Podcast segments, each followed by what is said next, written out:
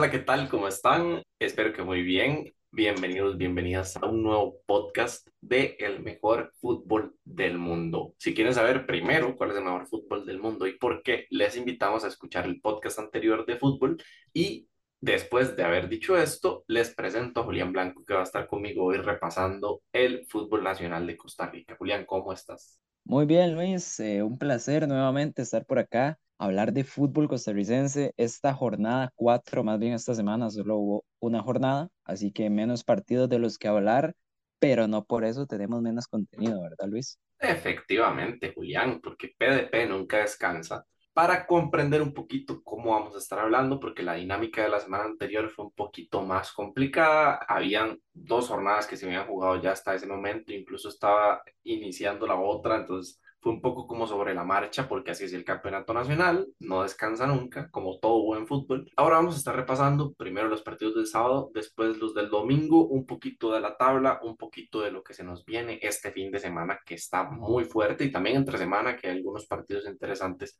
para comentar. Entonces, si Julián no se opone, que espero yo que no se oponga, vamos a iniciar analizando me opongo rotundamente. Ok, entonces muchas gracias por escucharnos el día de hoy.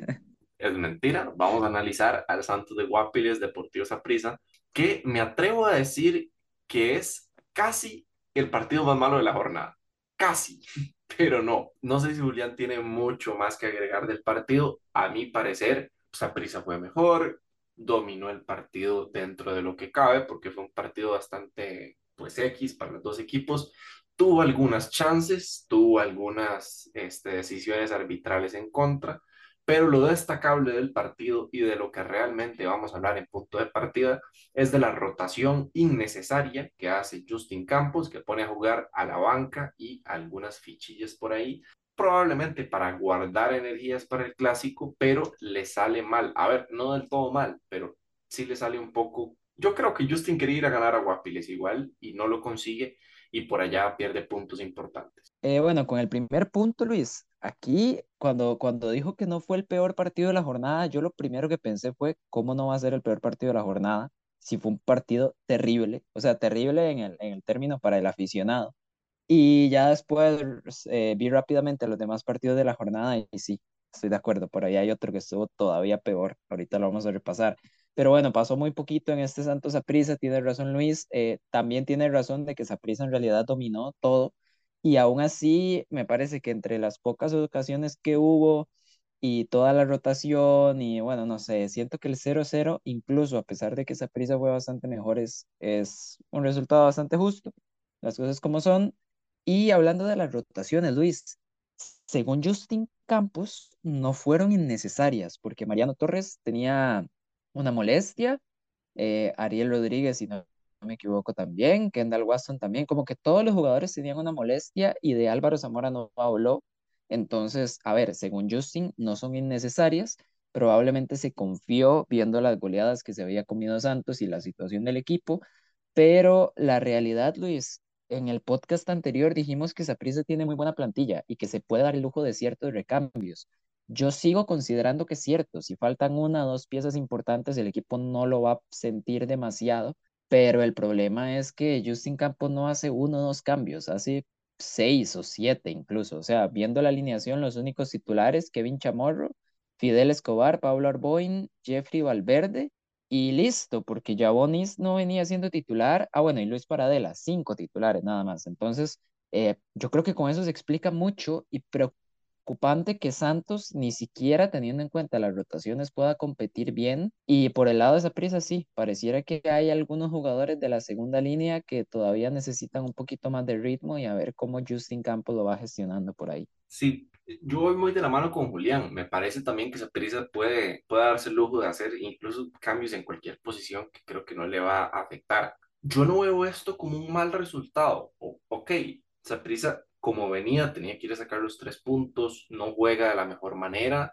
pero sabiendo el contexto de que ciertos jugadores no juegan, eh, ya mencionó eh, Julián algunos, sabiendo cómo viene Santos, es un momento creo que ideal para hacer rotación en caso de ser necesario, si así lo considera Justin Campos. Y vamos a ver, en general las salidas al Caribe al Saprissa se le complican mucho y ya si asegura un punto, no pierde el invicto, aún no le hacen goles en el torneo, sí, juega mal, bueno, dentro de lo que cabe, porque igual domina el partido y demás, no consigue el objetivo que es ganar, pero no me parece la gran sorpresa o, el punto negativo para Saprissa empatar en Guapiles. Con este Santos sí, hay que decirlo, pero en, en, general, como resultado al final del torneo, que yo vaya a decir, no, Saprissa tuvo que haber ganado en Guapiles, no, sea, me parece normal, incluso en un torneo normal de esa prisa. No sé si Julián tiene algo más que agregar, porque si no podríamos pasar al siguiente partido del sábado. No, nada, más, Luis. Eh, no sé, para, para introducirlo aquí también como modo de opinión, eh, entre todos estos recambios de Justin Campos viene mucho jugador joven, jugó Gerald Taylor, Warren Madrigal, Julen Cordero, eh, Carvajal también, ahorita no recuerdo el nombre exactamente, pero son jugadores jóvenes de la cantera morada. No sé, Luis, si, si sale satisfecho con el partido que haya hecho alguno. Yo siento que el más participativo fue Warren Madrigal, eh, jugando mucho por dentro, casi, casi no jugaba por banda, pero después de ahí yo creo que los otros tres que nombré sí, sí quedaron un poquito más a deber. Sí, sí, pero, pero, ok, vamos a ver, Warren Madrigal creo que en tema de 90 minutos por la vida, todo lo demás, es el que más ha venido jugando esa prisa, que ha tenido más chances incluso en torneo cuando hay rotación. El resto, vamos a ver, Gerald Taylor es un jugador que a mi parecer defiende bien, pero nada más, y, y, a veces los partidos no necesitan de eso, entonces va a desentonar, y el resto son muy eh, inexperimentados, digamos, como que no tienen ese rodaje aún, no se pueden juzgar por un partido donde no van acompañado las estrellas del equipo, entonces por ahí pues nada que agregar, pero me, me gusta, me gusta que el torneo incite a los equipos a poner jugadores jóvenes en una gran cantidad de tiempo de sus partidos, porque así es como se descubren estos jugadorcitos que han venido nutriendo la selección. Pasemos ahora sí al Club Sport Herediano recibiendo Guanacasteca. Julián, cuando nosotros decimos que escuchen a punto de partida, es porque la gente sabe. ¿Cuál gente? Pues Julián Blanco y yo. Les dijimos que era muy probable que Guanacasteca se fuera a jugar la vida contra Herediano. Les dijimos que era una oportunidad para consagrar su buen torneo lo que no les dijimos, y eso no se lo dijo nadie en el mundo, o sea, ni, ni con brujería, le pudo decir a alguien, a Walter Cortés, que iba a hacer un gol y que probablemente sea su primer gol en campeonato nacional en su historia y se lo hizo a Heredia. Y eso es poético. ¿Por qué? Porque eso no pasa en ninguna liga del mundo. Por eso la Liga Promérica es la mejor. Julián Guanacasteca le ganó a su Herediano en casa de Herediano. ¿Qué pasó? Y a ver, es que Luis, no solo, no solo tienen que escucharnos porque ya hemos dicho lo de Guanacasteca. Todos los podcasts anteriores vengo diciendo que Heredia no anda fino. Y por más que sea un equipazo, por más que igual lleve 6 de 9 puntos, eh, por más que probablemente se meta a semifinales, Heredia no está jugando bien. Le ganó a Guadalupe sin jugar bien. Luego le ganó a San Carlos cuando iba perdiendo 2 a 0 en los últimos 15 minutos. Y aquí con la ADG en casa, pues cuidado que la imagen sigue siendo bastante mala. ¿Qué pasó en el partido? Lo que pasó es que el partido Walter Cortés, yo no sé, es como de mentira. No le pitan una mano en el área, que para mí era penal. Luego anota su primer gol en primera división eh, tras un jugadón de, de, su compañero de Córdoba, José Pablo Córdoba. Y luego le, le vuelven a pitar otro penal por otra mano y lo termina atajando Antonio Torres, que termina designado jugador del partido y para mí bastante meritorio. Y ojo que no lo digo porque haya hecho muchísimas paradas así de estas espectaculares para la fotografía, sino porque, di, como cabría esperar, Guanacasteca después del gol de Cortés dio un pasito para atrás, se preocupó por mantener esa ventaja que ya tenía o por lo menos sumar un punto y en esas, Antonio Torres eh, surgió como un, como un portero bastante confiable, siento yo, al menos en ese partido se sintió así. Heredia, lo que vengo repitiendo todo el torneo, le está costando mucho anotar goles. Pones a tirar al penal al mexicano, a Jesús Godínez, que lleva la vida sin anotar un gol y bueno, falla el penal.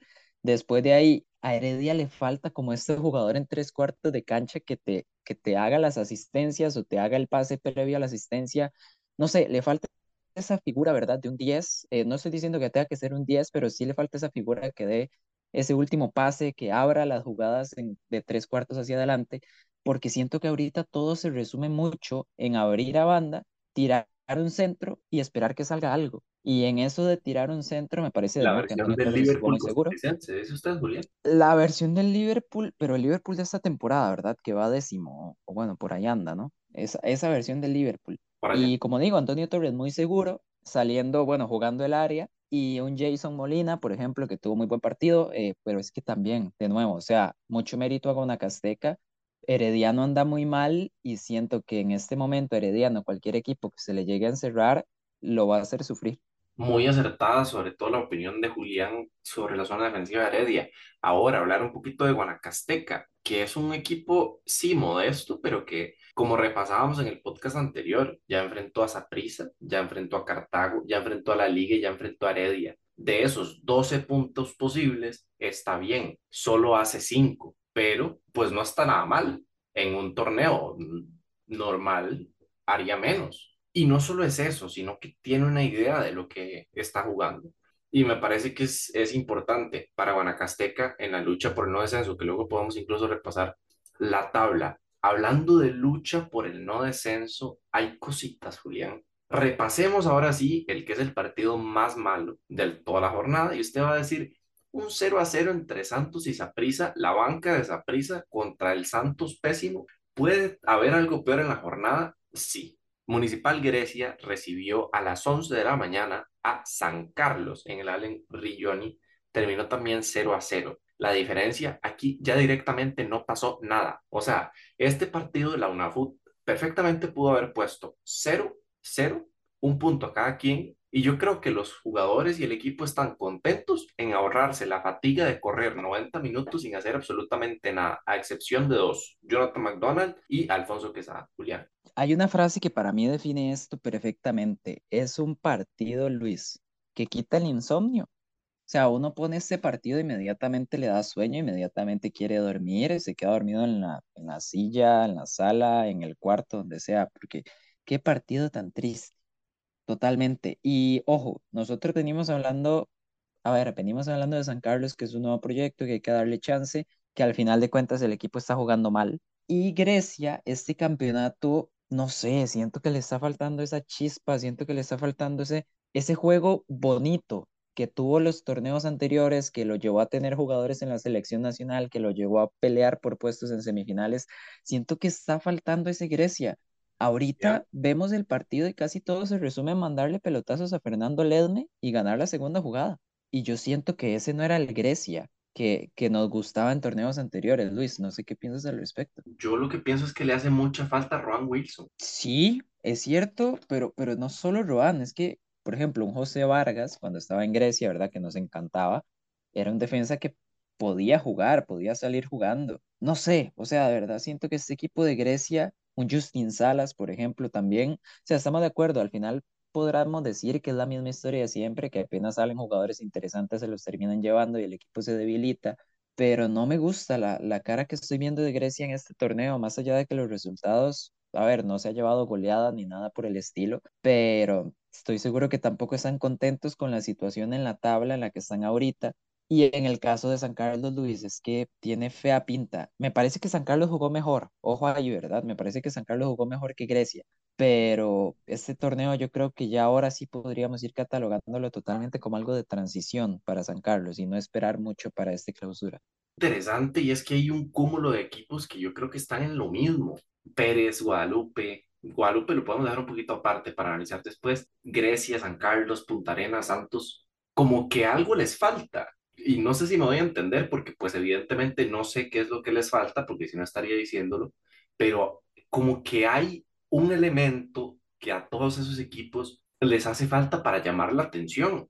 Lo decía Jorge Martínez en, en la transmisión de FUTV, que cómo hacer para que estos dos equipos, Grecia y San Carlos, no tengan ni siquiera riesgo de descender con el partido tan malo que hacen y con el torneo que están teniendo. Y tiene mucho sentido, porque, o sea, es una forma pésima de afrontar el partido y es una forma pésima la que llevan en el campeonato. Y bueno, por ahí hay que replantear. Es un campeonato que todavía está iniciando, que hay jugadores nuevos, sobre todo en el caso de estos equipos un poco más pequeños, un poco más de perfil bajo, que tuvieron muchas salidas y que tienen mucho joven, pero es interesante a tener en cuenta la forma de estos equipos. ¿Por qué destaqué a McDonald y a Alfonso Quesada? Sobre todo, eh, pues McDonald's tiene un partido muy sólido, eh, pelea mucho con los centrales de, Grecia, recibe mucho de espaldas, intenta crear, intenta tirar, tira desmarques importantes, se nota que es un jugador experimentado a mi gusto tiene un muy buen partido y pues el único que le impide hacer goles es Alfonso Quesada, que de nuevo lo votan jugador del partido y que de nuevo me parece acertadísimo. Sí, yo creo que hay poquito más que agregar, Luis. Pues lo que podría decir es que estoy totalmente de acuerdo. Alfonso Quesada, hasta el momento estamos de acuerdo que solo son cuatro partidos, pero ha sido con, bueno, en el caso de él son tres, pero en los tres partidos me parece que Alfonso Quesada ha estado bastante bien y sí, totalmente merecido eh, jugador del partido.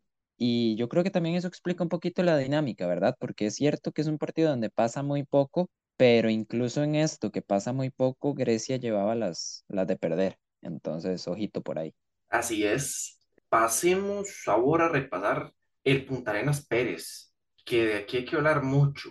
Y también es algo que hemos venido diciendo durante los podcasts anteriores. Anthony Hernández por algún motivo le da la razón a su entrenador de estarlo poniendo en la posición que lo pone, anota el primer gol del partido, parecía que Punta Arenas contra un rival a priori más débil se encontraba un poco mejor. Después del minuto 30 y antes de que termine el primer tiempo, les anotan dos goles y a partir de ahí el partido termina. Otra vez, queda mucho de ver el partido. Aquí hay un poquito más de ataque porque Punta Arenas sí tiene un poco de iniciativa y Pérez Celedón se defiende bien, intenta atacar a la contra sobre todo, pero no hay nada muy claro y, creo que, que, sigue un poquito la misma línea de lo que veníamos analizando anteriormente. Eh, gran partido, me gustó mucho lo que hizo Joshua Parra, además del gol. Estuvo muy sólido, sobre todo cubriendo su zona, tanto en ataque como en defensa. Me gustó bastante, pero por lo demás no podría destacar a nadie, Julián. Sí, sí, ya, ya que lo pienso, es otro partido que en realidad dejó poquito fútbol. Y o sea, no lo digo porque haya habido muchas faltas o cosas por el estilo, sino que el juego en sí fue aburrido. O sea, no es un partido para nada atractivo y es uno de esos partidos que nos hacen cuestionarnos algunas veces por qué la Liga Promérica no es la mejor liga del mundo, cuando en realidad sí lo es. Pero bueno, estos partidos como que por ahí la hacen peligrar el estatus, ¿verdad? El caso de Anthony Hernández, Luis, Mm, a ver, más bien yo creo que este partido, y aquí, aquí, aquí me voy a dar el gusto. Yo creo que este partido me da la razón en el sentido de que Anthony Hernández anota al minuto 10, como ya dijiste, pero juega el partido por una banda, no está jugando como delantero centro. Volvió Daniel Quiroz, recordemos que se expulsó en la primera jornada, y ahora sí, vuelve Jürgens Montenegro y vuelve como capitán. Eh, me deja pensando por qué no jugó los partidos anteriores si justamente cuando juega, juega de capitán. O sea, realmente sí me deja pensando. Pero al menos que estén jugando Quiroz y Jürgens hace que Anthony Hernández vuelva a su posición del campeonato anterior y por lo menos ya dejó un gol. Ahora, ¿cuál es el problema? Que Punta Arenas, a pesar de Jürgens, a pesar de Anthony, donde tiene que estar, Punta Arenas no, no, no carbura, no, no sirve. Hay algo que no está funcionando. Yo vengo diciendo, eh, si, si no me creen, pueden escuchar el podcast anterior, que me parece rara las decisiones que está tomando Punta Arenas. Siento que lo, lo que está proponiendo Alexander Vargas no coincide con el mercado, o bueno, con los traspasos principalmente, y sobre todo hablando de Steven Williams. Siento como, y bueno, Johnny Gordon también, siento como que como que no coincide, no hay ahí como un orden. Y justamente después del partido que Punta Arenas vuelve a jugar terrible, para mí mereció perder, porque es cierto que Pérez Celedón se echa para atrás, pero Punta Arenas no hace absolutamente nada por el empate. O sea, es cierto lo que dice Luis, Punta Arenas tiene como esta iniciativa de ir a buscar el gol, pero realmente se queda muy lejos. O sea, como que no, no tiene este chispazo, no tiene este, esta jugada, no sé, algo que lo haga empatar el partido. Y bueno, al final dentro de toda esta crisis que tiene Punta Arenas y sobre todo su entrenador, el propio Alexander Vargas, dice en rueda de prensa que hay un directivo que no lo está dejando dirigir, que hay una persona que le está frenando, que le, que le está echando el proyecto para atrás, por lo menos, no estoy diciendo que sea algo bueno, pero por lo menos Luis, indica que sí, hay cosas en este Punta Arenas que no se están planificando de la manera correcta y lastimosamente el equipo lo está resintiendo. Y de hecho este temita temita para hablar interesante dentro del chismecito que también les contamos el punto de partida, que Héctor Trejos pues deja de ser el presidente de Punta Arenas, Julián. Exactamente, sí, es, es curioso porque al día siguiente se reúne la junta directiva de Punta Arenas y por, por mutuo acuerdo dicen, Héctor Trejos deja de ser el presidente, ¿verdad? Entonces, bueno, vamos a ver, Yo siento que es más como para, sí debió haber un problema, ¿verdad? Porque si la junta directiva acuerda echar a Trejos, pues algo debe haber, no creo que sea de la nada, pero lastimosamente yo tampoco creo que sea la solución, ¿verdad? Siento que este equipo de Punta Arenas ahorita está muy lejos de ser el equipo ideal o el equipo que nos demostró cuando ascendió las primeras jornadas del torneo anterior. Y bueno, Luis, para, no sé si si ahorita querés hablar un poquito más del puerto, pero nada más por decirlo de Pérez, eh, o por decir del partido, recordemos en la jornada 2 cuando Punta Arenas empata 1 a 1 con Santos, un gol al minuto 93 de Yemarque Hernández. A mí este partido me parece un calco, es exactamente el mismo partido sin el gol al minuto 93 de un defensa random. Eh, y ahí es donde está el problema. A Punta Arenas con muy poquito en este momento se le puede ganar y de Pérez Celedón y de Luis Marín decirlo de siempre. Tal vez no sea Luis Marín un entrenador para un equipo grande, pero cuando agarra un equipo de estos que no son tradicionales o de los que no se esperan mucho, por lo menos te podés asegurar que siempre, siempre, siempre va a ser un equipo competitivo. Justo y necesario, Julián. Otra de las cosas que veníamos repasando en los podcasts, que sobre todo comenté yo, que Julián por ahí estuvo también apoyando la moción, es que Guadalupe quizá no estaba en el mismo escalón que estaban el resto de equipos que mencioné antes, Punta Arenas, Pérez, San Carlos, Grecia, etcétera, sino que simplemente no estaba teniendo suerte, que estaba jugando bien, pero que ofensivamente no se estaba encontrando tal y como lo hacía en partidos anteriores. Pues se destapa, le mete 5 a Cartago, al Cartago de Guanchop, del que veníamos hablando relativamente bien, termina con una cuota interesante de goles, se levanta un poquito y con solo una victoria en cuatro partidos le alcanza para estar por encima de cuatro equipos. Este Cartago, Luis, este Cartago es una montaña rusa o un sube y baja. Yo creo que le queda mejor la del sube y baja. Eh, a ver, le gana Pérez Celedón el primer partido, que es el único que gana, como has dicho. Me parece a mí un buen partido, además, aunque sea solo un 2 a 1. Tiene un primer tiempo, a ver, le saca una ventaja a Guanacasteca y tiene un segundo tiempo para el olvido, donde le empatan. Luego agarra a Santos de Guapiles y le pega una goleada. Y luego recibe una goleada del equipo que no había anotado un gol en todo el torneo. Cartago, siento que es un buen equipo y de hecho lo tengo todavía para meterse a semifinales. Pero me parece muy curioso, Luis, cómo este equipo de repente tiene el mejor fin de semana de todos los equipos del campeonato, o por lo menos ahí arriba está, y al siguiente parece un equipo que no va a clasificar.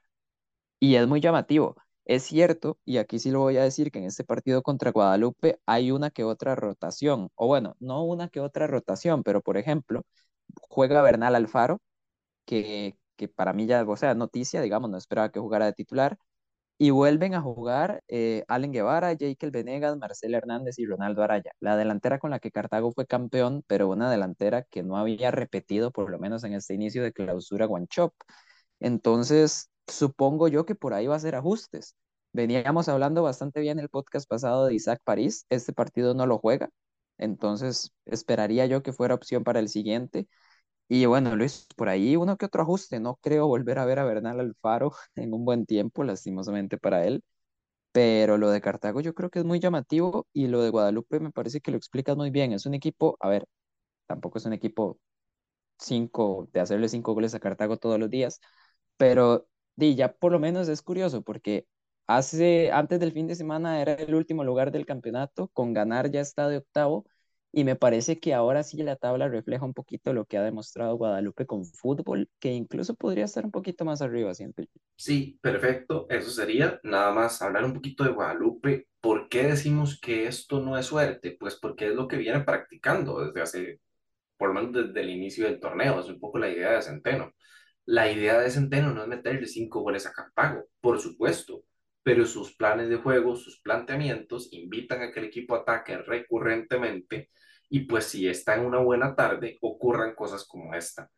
También hay complicidad del rival, digamos, Cartago se encuentra muy bien, el equipo tiene un poquito más de suerte en los partidos anteriores y por eso logra quizás romper esa racha, todo lo demás. Pero en cuanto a volumen de juego, nos esperamos lo mismo de este Guadalupe a como lo hizo en el partido anterior o a como lo hizo en el inicio del torneo. Digamos, es lo mismo que le plantea Herediano en su primer partido, es lo mismo del partido anterior, es exactamente lo mismo, con un poco más de suerte, vuelven jugadores importantes, entre comillas, como Andy Reyes, digamos, que es como referencia en ataque para este tipo de, de situaciones, y pues se encuentra con un buen día. Y esto es lo que pasa cuando Guadalupe está un buen día, que probablemente cuando esté en un mal día, pues le pasa lo que le viene pasando. Tampoco es el mejor equipo del mundo, pero sí hace un poco justicia a lo que viene pasando en el torneo. Julián, no sé si hay algo para agregar de Guadalupe o de Cartago. Eh, absolutamente nada más, Luis. Con muchas ganas de verlos en la siguiente jornada. Eso sí, son de los equipos que más ganas tengo de ver en la siguiente jornada. Muy bien. El partido de la jornada quedó para el final. Creo que cumplió. Alajuelense en buena forma recibía un Sporting con un montón de cosas por demostrar que yo creo que al final cumple mis expectativas, o sea, termina perdiendo 3 a 1, pero, o sea, es un buen partido. Inicia ganando Sporting con un penal de Anthony López, la ley del ex que se aplica, luego súper rápido, como al minuto, minuto y medio, empata Yosimar Alcócer, que viene pues teniendo protagonismo en este equipo de la liga y lo viene haciendo bien. Aaron Suárez y Johan Menegas antes del primer tiempo. Y ya después, pues no pasa nada. Bueno, es un buen partido. Eh, Sporting lo intenta en el segundo tiempo, pero sabemos quizá que Sporting es un poquito más de resguardarse atrás y tal vez no de arriesgar tanto y por ahí el partido se cierra un poco y no logra encontrar ninguna otra opción tan, tan clara. Importante, importante para la liga porque es el primer partido difícil que tiene en el torneo. O sea, vamos a ver, difícil quiero decir, contra un rival de los que son a priori directos, ¿verdad? Porque inicia con Santos, un Santos malo, eh, recibe a San Carlos en casa, que fue un partido relativamente fácil. Su salida a Guanacasteca fue complicada. Le pasa un poquito la desaprisa con Santos, ¿verdad? Que domina el partido, que Santos se cierra un poco, que quizá encuentra algunas acciones aisladas, pero que a partir de eso no puede generar nada. Y después tiene un partido de real este, prueba y la pasa Caric, como habitualmente lo hacen en las fases este, iniciales del torneo. Me gustó el partido, tuvo una dinámica interesante. Este, podríamos decir que el partido más cercano a Premier League este, este fin de semana, Julián, fue este, yo creo, y estuvo bastante bueno. Sobre todo a destacar el momento que está teniendo Aaron Suárez, le dan la 10 y responde también, y que Johan Venegas ya se siente como un jugador tal vez un poquito más claro de cara al gol. Sí, yo creo que, a ver, ya nosotros esperábamos obviamente por cómo venían estos dos equipos, que fuera el partido de la jornada, eh, yo creo que entre lo de Guadalupe, para no decir Cartago, y lo de este partido, rescatan entre comillas la jornada, porque como ya dijimos, los otros cuatro fueron un bostezo. Pero bueno, hablando ya propiamente del partido, me llama la atención que juegue Yosimar Alcócer, Carlos Mora siento que no venía haciendo mal torneo, para nada. Y bueno, le dan la oportunidad a Alcócer y tiene un muy, muy buen partido. La respuesta de la liga me gustó muchísimo. El penal por ahí fue polémico, o sea, un piscinazo, ¿verdad? Ya, etcétera, etcétera. Em, pero la cosa es que siento que en otro tiempo a la liga le pitan ese penal y se lo anotan y de repente se sufre. O sea, es un partido que termina sudando más de lo, de lo que les hubiera gustado, de lo, de lo necesario. Y en cambio aquí, como dice Luis, dos minutos después ya habían empatado y ocho minutos después ya habían remontado. Y a partir de ahí, si bien es cierto, Sporting es un equipo que tiene lo suyo, me parece que no peligra la victoria de la liga en el segundo tiempo. Y ya eso me habla de un equipo, como dije, este partido era importantísimo para los dos. En el caso de Sporting, porque me deja todavía en el limbo, ¿verdad? Todavía no estoy tan seguro de que este equipo se pueda meter en el top 4, más allá de la situación de Cartago y de Heredia. Y en el caso de la liga, más bien me refuerza que es un equipo que ahorita está para pelear el liderato en la tabla regular, Luis. La verdad es que está muy bonita la pelea de arriba. Ya dice Julián, quizás es la primera prueba real para este equipo de, de Sporting y me gustaría seguirlo viendo en esas, teniendo pruebas importantes, a ver qué sucede contra Heredia, a ver qué sucede contra Zaprisa, a ver qué sucede cuando enfrente partidos definitorios para clasificar, sobre todo con Cartago en este estado de forma me gustaría ver también, es que viene un partidazo la jornada que vienen varios, pero, pero sobre todo el clásico que ahorita vamos a hablar tal vez un poquito más. Y ahí también se va a estar definiendo sobre todo el, el orden que ya va a ir agarrando la tabla. Y está, o sea, de verdad, el campeonato tiene una parte muy fea y una parte muy bonita. La parte muy fea quizás esto que comentamos, ¿verdad? De los equipos que están ahí divagando, que quizá no están compitiendo por nada y que están haciéndolo pues mal. Y esta otra parte de equipos que están destacando por alguna otra cosa, que se enfrentan entre sí y empiezan a definir las partes o, o las posiciones en la parte alta del torneo. Y ahí está, está muy bonito. La liga eh, se reafirma, como venimos diciendo, pero sobre todo por, porque ya ha pasado por mucho similar con Carvic. Creo que encuentra una manera de sobrellevar este tipo de partidos y es muy bueno. Ojalá que lo siga manteniendo hasta la fase final. Y por parte de Sporting, pues no me decepciona en lo absoluto, es un buen partido, como dice Julián y como dije yo tal vez antes, fue un poco tal vez de tema estilo, no esperaba quizás recibir tantos goles tan rápido y pues ahí le cuesta un poco reaccionar, pero son circunstancias de partido a las que Sporting también se tiene que acostumbrar, no puede depender solo de un estilo de juego, pues porque eso no funciona y ya está. Pasemos a repasar la tabla mientras Julián repasa ahí sus secciones interesantes que siempre tira ahí un, un datillo o, un, una preguntilla que, que, nos deja como viendo para el ciprés. La liga es líder con 10 puntos, Saprisa con 10 puntos también. La liga tiene un más 9, Saprisa un más 7. Saprisa no ha recibido gol, pero la liga ha anotado 12. Eh, Sporting tercero, Cartaginés cuarto, que esto habla bastante del torneo.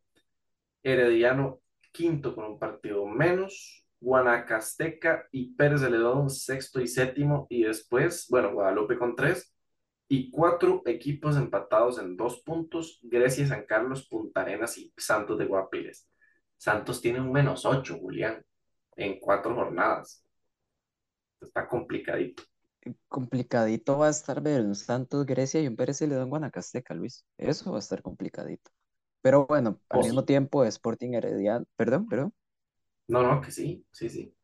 Sí, sí, no, totalmente, pero bueno, al mismo tiempo van a jugar Sporting Heredia, Saprissa y la Liga, así que bueno, por lo menos por ahí, y un Guadalupe Punta Arenas, que por lo menos para ver a Guadalupe, a ver en qué dinámica sigue, y Punta Arenas también en realidad, pues ahí se, se consume, no está mal. Eh, esta vez no tengo un dato así, no, no puedo decir que tenga como algo interesantísimo que haya pasado extra cancha. Eh, recuerden nada más eh, que bueno, esto lo estamos grabando martes, entonces probablemente se publique miércoles. Recuerden que este miércoles Herediano y Grecia van a reponer el partido de la jornada 2, entonces eso también va a ser bastante interesante, sobre todo por el lado de Herediano, que necesita ganar y para mí necesita empezar a dejar buenas sensaciones, eso es lo más importante, incluso más que el resultado. Pero, pero bueno, Luis, eh, más allá de eso, yo creo que podríamos hablar nada más. No sé si ya lo pensaste, porque ya, ya tiene que saber que a este punto del podcast tenemos que decir nuestro jugador de la jornada. Llevo pensando, sí, pero es que está difícil, Julián. Está difícil porque, a ver, de los primeros cuatro partidos me parece a mí que no sale. Eh, al menos que quieras poner a Alfonso Quesada, pero, pero bueno, es una opción. Eh, o Antonio Torres, digamos, alguno de esos dos porteros. Pero yo personalmente, yo tengo dos jugadores, Luis. Voy a decir uno en caso de que diga el otro, y si no, también le, lo destaco. Eh, quiero decir Fabricio Ramírez, Luis. Eh, a ver, no es un jugador que me encante, pero en este partido lo hizo muy bien. O sea, anotó un gol al minuto uno, ya para empezar la goleada contra Cartago, y después me parece que participa en el segundo gol y en otro gol, otro de los tres que faltan, también participa, o sea, fue un jugador que siempre es importante en la tendencia de balón por, por la posición en la que juega, lo que le pide Centeno, pero en este partido yo creo que estuvo especialmente destacado en ofensiva y eso es algo que Centeno sin duda va a agradecer muchísimo.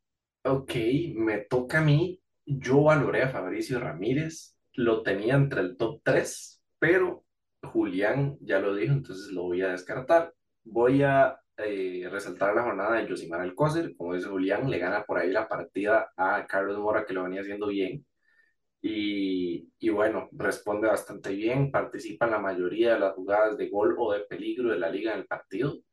Y eso, eso es importante para que agarre confianza y sobre todo para que le aporte a la liga también en tema de profundidad plantilla. Creo que entra entre los mejores jugadores de la jornada, bien. Sí, sí, totalmente. De hecho, era mi tercera opción porque mi segunda opción es Aaron Suárez. Bastante curioso, sí, me parece que esos dos jovencitos que tiene la liga eh, fueron los más destacados en la victoria contra Sporting.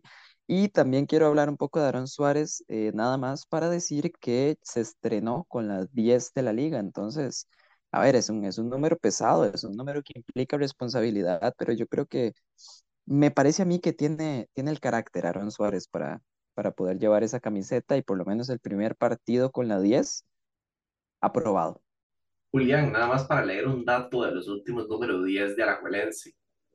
Brian Ruiz, Alex López, hasta ahí todo bien. José Luis Cordero, Juan de Dios Hernández. ¿Me va a decir usted quién es Juan de Dios Hernández? No sé y no sabe probablemente ni él. Carlos Disco. Yo creo que los liguistas no, yo creo que los liguistas no quieren recordar esa época, Luis. sí, sí, pero bueno, hay que decirlo. Carlos Disco, que, que bueno, eh, ajá, Carlos Disco y Álvaro Sánchez. Yo creo que después de Alex López, el único decente fue Álvaro Sánchez, que tuvo ahí un medio prime después de llegar de San Carlos. Pero bueno, yo lo que creo también, porque históricamente el 10 de la liga ha sido importante. Yo lo que creo, Luis, es que la resaca post Machillo Ramírez no se supera fácilmente. La liga lo sufrió, incluso la Cele lo sufrió, y la camiseta número 10 de la liga lo sufrió también. Esperemos que Aaron Suárez no. Sí, y tampoco quiero recordar mucho épocas del Macho Ramírez, aunque eso era, señores, fútbol champán, recordando momentos importantes como el Saiz del Chunche y demás. Julián, hablemos un Yo nada más, nada más me imagino las finales del machillo con la liga y el meme de esto es cine, pero esto es fútbol y el machillo con un cigarro. Me parece sería ideal. Sí, sí, no. Ese, ese meme hecho con el machillo sería top, la verdad, ya que lo pienso. Sí. Ojo ahí. Deberíamos hacerlo y utilizarlo este, cada vez que termine una jornada. Cada vez que un equipo se, se encierra y gana un partido, ponerlo. Vamos a hacer una dinámica. Sí, sí, sí. Si alguien que escucha el podcast nos responde un emoji en, una historia, lo que sea, o en un mensaje directo en Instagram, vamos a empezar a publicar el meme del macho con un cigarro diciendo esto es fútbol. Si no, pues no, ahí la dejamos. Antes de cerrar el podcast que ya vamos a cerrar, quiero que hablemos un poquito de la jornada que viene porque el viernes hay un partidazo. Se juega el clásico Saprisa Alajuelense, pero lo opaca Santos de Guapiles contra Grecia. Yo pensé que, yo pensé que el clásico era Santos Grecia, Luis, la verdad. Pues no está mal. O sea, para definir quién tiene el mejor escudo con la misma forma, yo creo que es un buen partido. O sea, mis respetos para. A ver. Santos rayas blancas con rojo, una bola, el nombre. Grecia lo mismo, pero azul con un poquito azul, un poquito más oscuro. Pero el de Grecia tiene una pantera, Julián. Es que, es que Luis, estoy pensando en cómo ese partido puede tener más de un gol. y, no se me ocurre nada, la verdad. Ojalá que esté bueno por el bien del fútbol, pero lo que vamos a hablar del clásico. Dos equipos que llegan a una muy buena forma. Eh, maravilloso, va a estar muy bueno y creo que va a tener el gusto de ir, entonces pues lo voy a disfrutar más. Pero se encuentran dos equipos tan sólidos en un momento tan temprano del campeonato que no se veía hace mucho, Julián. Sí, totalmente. De hecho, me parece que entre estos dos equipos y como tal, en esta clase de partidos siento que, que se va a definir el líder del campeonato, porque ahorita Saprissa y la liga, por consistencia, por sistema de juego y por sensaciones, siento que son los dos equipos. Estamos de acuerdo, son solo cuatro jornadas, lo que hemos visto es muy poco, pero yo creo que desde ya estos dos equipos se van plantando como los dos grandes candidatos, al menos de fase regular. Así es, y para no hacer el podcast más largo, quiero introducir una seccioncita súper pequeña, nueva, que pues va surgiendo a partir de las cosas que se me ocurren en el podcast y que creo que lo habíamos pensado en la primera jornada. Julián, ¿quién gana el Santos Grecia? Em, empate. Ok. Para mí gana Grecia. El clásico, ¿quién lo gana, Julián?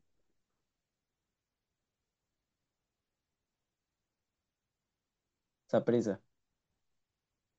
Voy con Saprisa también. Eh, Y el otro partido del viernes, Sporting Herediano. Empate. Se la compro. Creo que va a quedar empate. Si gana alguien, gana Sporting, pero creo que va a quedar empate. Pasemos al sábado, el sabadazo, que juegan Municipal Pérez de León y Guanacasteca. Me adelanto Julián, va a ganar Guanacasteca. Va a ganar Pérez Celedón, Luis. Ok, me lleva a la contraria, me parece exquisito. Así nos agarramos a chingadazos cuando gane uno o el otro. Cartaginés Deportiva San Carlos, el fútbol champán, nadie sabe quién va a ganar, si Marcel Hernández o Jonathan McDonald, Julián.